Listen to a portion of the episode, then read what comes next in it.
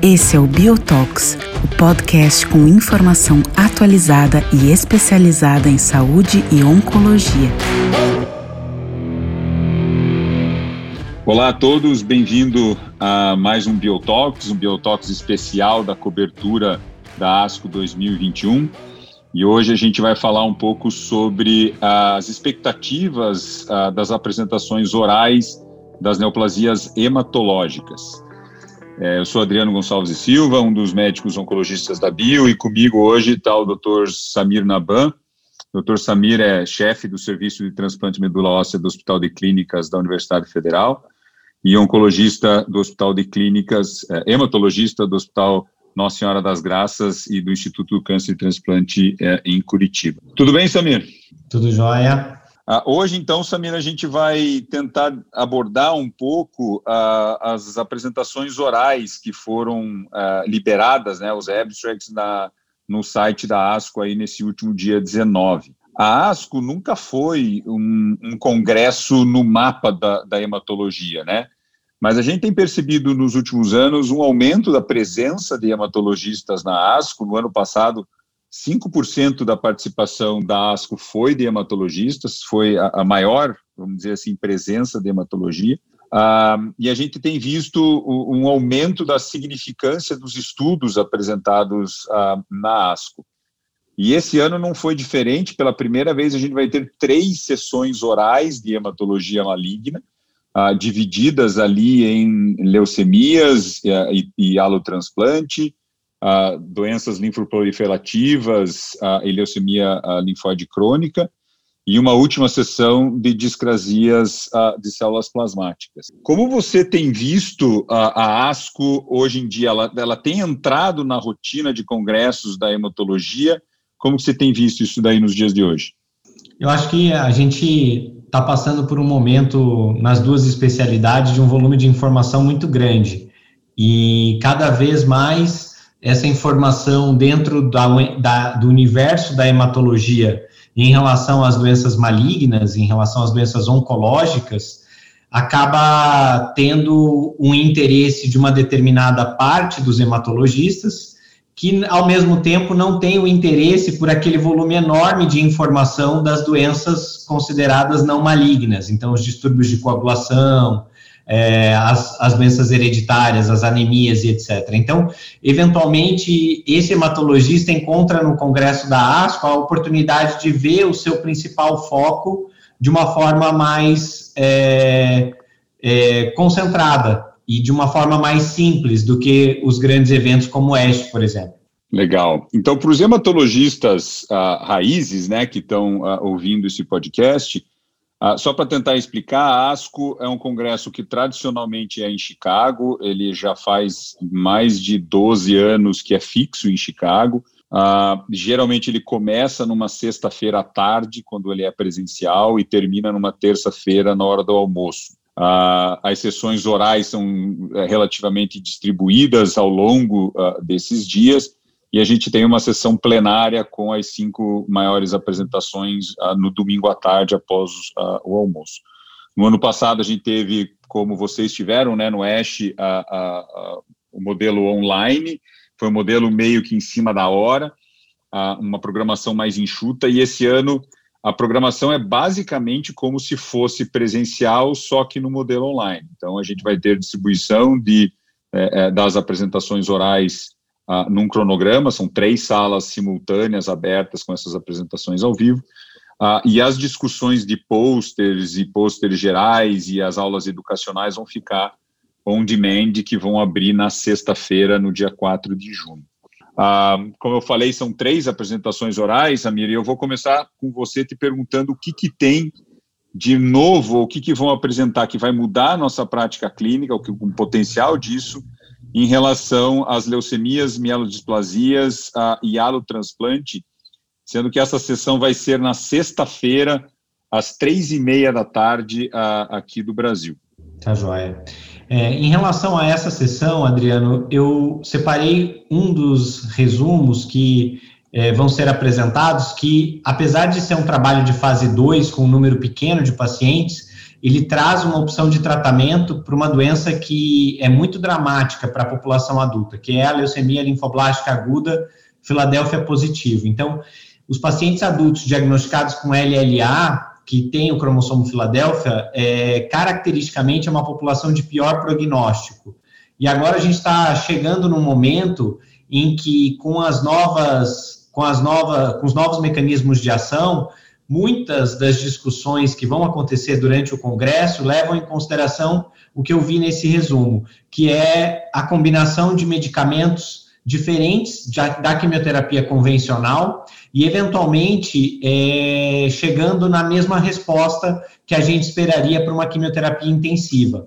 Então, esse trabalho é um trabalho feito pelo MD Anderson, um trabalho de fase 2, que mostrou ali 28 pacientes é, utilizando uma combinação de um inibidor é, de tirosina quinase, que é o ponatinib, associado ao blinatumumab em infusão contínua, como a gente está acostumado, é, para poder levar os pacientes a uma remissão completa. Então, a utilização de dois mecanismos de ação diferentes da quimioterapia convencional traz um, um espectro muito grande no tratamento da LLA, porque a gente consegue chegar numa resposta profunda, mesmo nos pacientes que não têm uma performance clínica para quimioterapia, como os pacientes mais velhos, é, os pacientes mais velhos nesse grupo de tratamento. E para os pacientes mais jovens, que eventualmente a gente ainda pode pensar em transplantar para poder consolidar a melhor resposta, é, é interessante imaginar que esse paciente vai poder chegar no transplante sem ter sido exposto a uma quimioterapia mais intensa. Então, acho que vale a pena a gente ver essa apresentação e discutir um pouco melhor esses dados, mesmo sendo um trabalho com um número restrito de pacientes. Legal, Samir. Então, essa, essa vai ser a sessão, então, de, de leucemias. Ah, e no final de semana, a hematologia está meio livre da ASCO, né? Não tem nenhum, nenhuma apresentação oral, então é, é, é um bom período aí para quem tiver feito a inscrição uh, de revisar uh, uh, o posters discussions e as, as sessões educacionais. Aí na segunda-feira, meio dia e meio, a gente vai ter a discussão de linfomas e leucemia linfocítica crônica. Talvez esse é um, é, um, é um cenário que muita coisa tem mudado nessa, uh, muitas medicações novas, um panorama bastante diferente a, a, do que era antigamente no tratamento dos linfomas e das leucemias crônicas. O que, que você me fala dessa sessão? O que, que a gente pode esperar? Eu separei para a gente poder discutir dentro dessa sessão pelo menos dois artigos que eu considerei bem, bem interessantes, dois resumos dessas apresentações orais que vão acontecer. O primeiro deles é sobre linfoma de células do manto, e eu acredito que é interessante a gente partir do pressuposto do resumo anterior que eu acabei de comentar, da utilização dos novos mecanismos de ação e as combinações que são livres de quimioterapia convencional é, para pacientes é, com doenças de difícil controle. Nesse caso, no linfoma do manto, é, de fato, a gente tem um paciente de pior prognóstico, mesmo no cenário em que a gente consegue entregar um transplante autólogo como consolidação. E esse trabalho que vai ser apresentado durante a sessão, ele traz a combinação do rituximab e da lenalidomida junto com o venetoclax. Então, é a combinação do anticorpo monoclonal anti-CD20 com o imunomodulador e com um inibidor de BCL2, é, sem nada de quimioterapia, para poder trazer taxas de resposta e, e sobrevida livre de progressão, como a gente vem é, vendo na utilização convencional, com starabina em alta dose, e eventualmente até um transplante autólogo em primeira linha nesses pacientes. Então, é extremamente interessante a gente prestar atenção nessa informação, porque ela vai trazer, como eu disse no resumo anterior, a possibilidade da gente atingir taxas de resposta sem quimioterapia nessa população de pior prognóstico. Além desse trabalho, eu acredito que seja interessante prestar atenção num trabalho que é um trabalho comparativo, head to head, com o mesmo mecanismo de ação, que são os inibidores de BTK, para leucemia linfocítica crônica. Então, esse trabalho pode realmente mudar a prescrição do hematologista, é, porque ele vai comparar o que a gente agora só tem é, em trabalhos separados, que é o acalabrutinib com ibrutinib no tratamento de pacientes com LLC. É, essa população que vai ser apresentada é, durante o, o, congresso é uma população de pacientes é, já tratados, então LLC recaída ou refratária, e também com marcadores de mau prognóstico, como a deleção do 17P.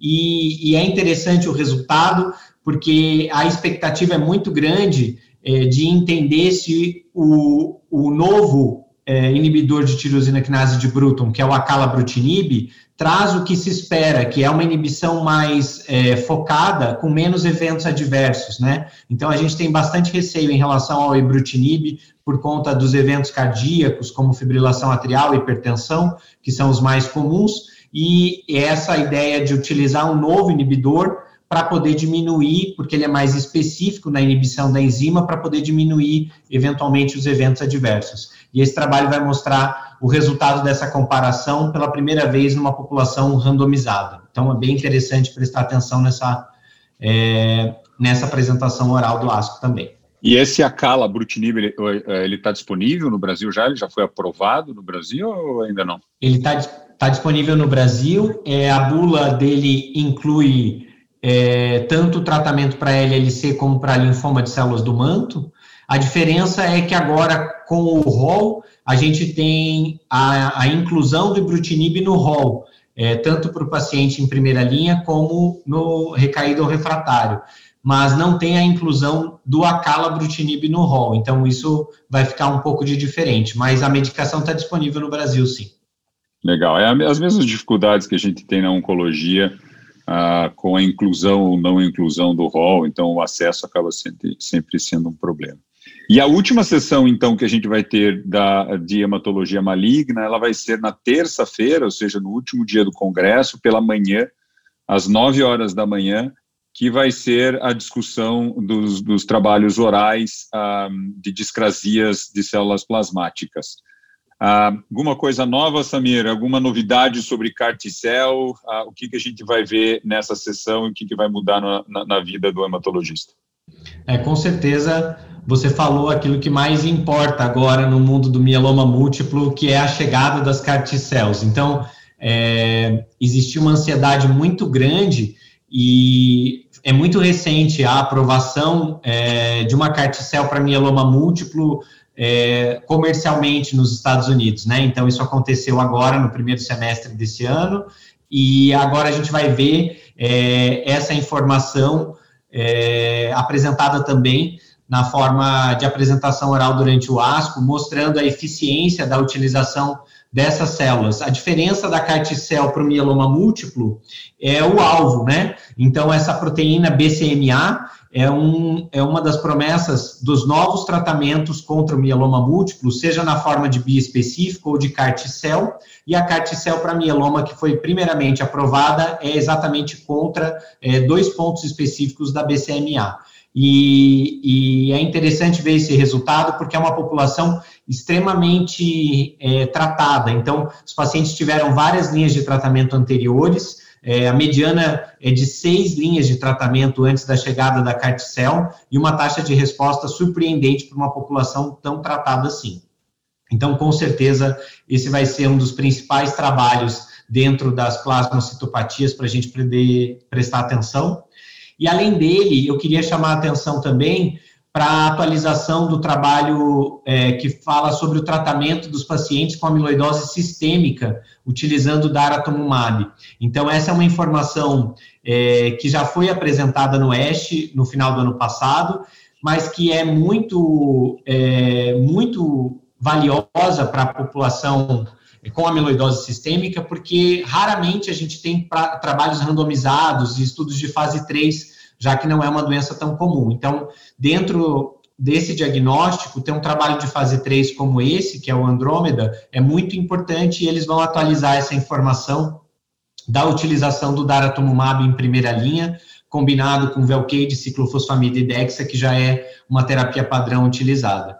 Vale a pena chamar a atenção para esse trabalho, porque ele não utiliza o transplante autólogo, né? Então, ele faz os ciclos de, de, de indução e, na sequência, uma manutenção com daratumumab, que não é a, a prática mais comum para os pacientes que são elegíveis. O que a gente prefere é consolidar a resposta da indução com transplante autólogo. Mas o trabalho traz uma informação é, favorecendo a chegada do daratumumab, que é um anticorpo monoclonal anti-CD38, na primeira linha do tratamento desses pacientes. Legal, Samir. Então, bastante coisa, né? A hematologia é, mostrando é, a sua força e mostrando a importância de estudos agora ah, também na ASCO. Obrigado, Samir, pela participação. Ah, para os hematologistas ah, e para quem não vai conseguir acompanhar o estudo ao vivo, ah, vocês fiquem atentos nas plataformas da Bio. A gente vai fazer uma cobertura pós-ASCO também. Esperamos contar com a presença do Dr. Samir para uma discussão daí já mais prática dos dados em, em si, né? O que, que realmente mudou quando a gente já tiver todos os dados apresentados em mãos ah, e daí ter qual, ver exatamente qual vai ser o impacto disso ah, no nosso dia a dia. Obrigado, Samir. Ah, até a próxima ah, e obrigado a todos por ouvir esse podcast. Obrigado mais uma vez pelo convite. Um abraço. Um abraço.